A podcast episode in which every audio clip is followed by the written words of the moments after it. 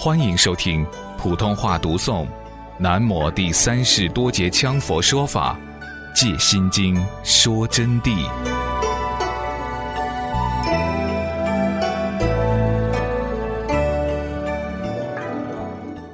就正如美国一位大德，他说的非常好。他说，很多宗派的祖师，他们趾高气扬，其实一窍不通。他指的是祖师，不是指的普通大德啊。有的祖师说，我们这个宗派根本就不需要极身成佛，我们现在能证到法身真空的境界，大成菩萨足以够了。他万万没有想到，到八地九地菩萨的时候。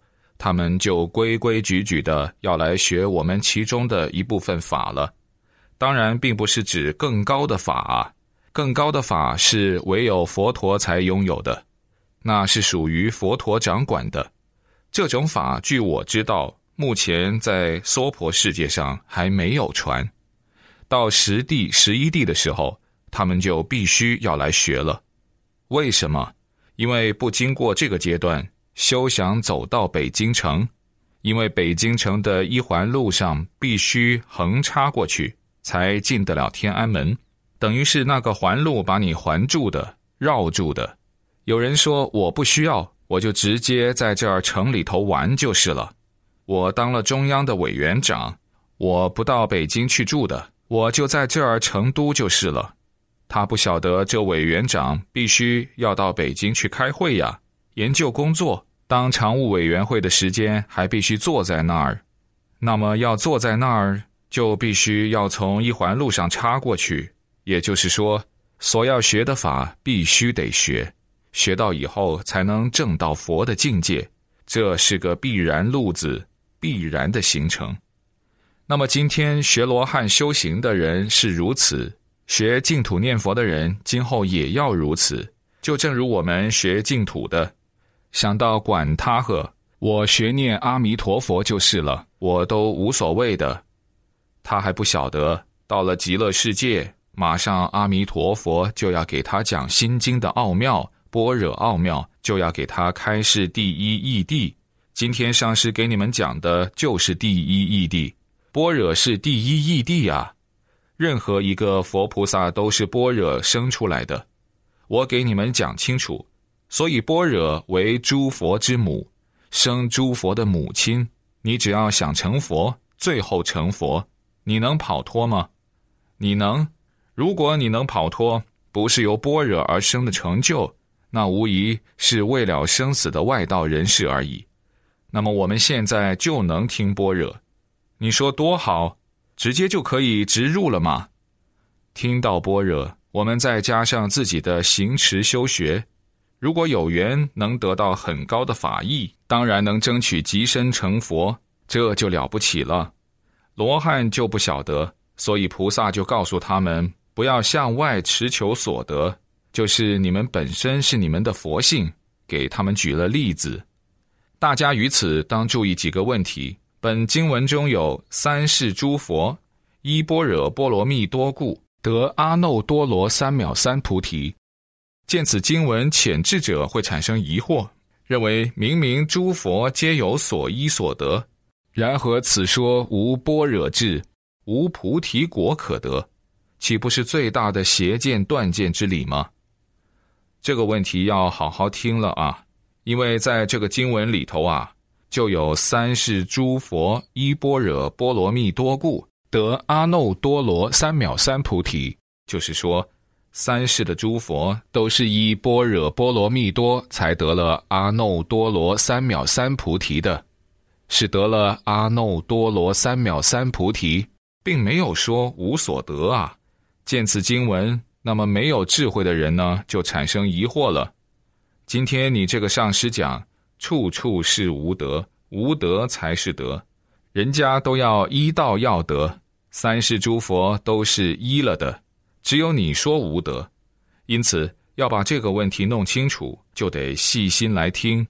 不细心听，就会认为明明诸佛有所依有所得，第一有所依依傍依靠，第二有所得得到拿到，然和你们说没有，没有般若智，没有菩提果，连这样的果位果实都没有，你这不是邪见，是陷入断见吗？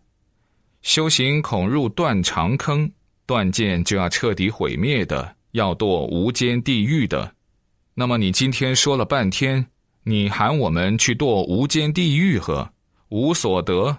好了，同学们好好听啊。其实上文已讲明。般若智乃无知而照，就是说般若的智慧啊，如虚空日光，它无知照射，平等所照，无分别照。实相境乃无体之相，所以它照的这个具体的境本身就没有形体的，无体之相，实无智相可得。无德之德是名般若，无德的德才叫般若。无德无德就没有般若了，就空入断见，无德之德才是般若，也就是说，德而不直才叫般若。经说有德，乃为教化众生于文字理中而立方便全言假名之辩。那么经书上告诉大家有德呢，就是为了给众生讲清楚，告诉大家真理。然后只有立文字，才能说明正得一个什么东西，什么东西。这是经书全言方便告诉大家。那么这里并不是说无德就跟这些普通人一样的无德，他是要无德之德。你们要弄清楚啊，要证到无德的一种德境，证到有德的德境，就变成罗汉，就有法可得。所以说，结果就得这个直圣境，故落入有为德相中，所以不能大解脱成菩萨。故《楞严经》说：“圆满菩提归无所得。”《楞严经》一句话就点明了：如果彻底圆满菩提，归无所得，所以才有上无诸佛可成，下无众生可度。有人也许会产生更大的疑惑。认为般若讲到最后，智果无一所得，就是说智慧也没有了，果实也没有了。哎呀，学个啥东西哟？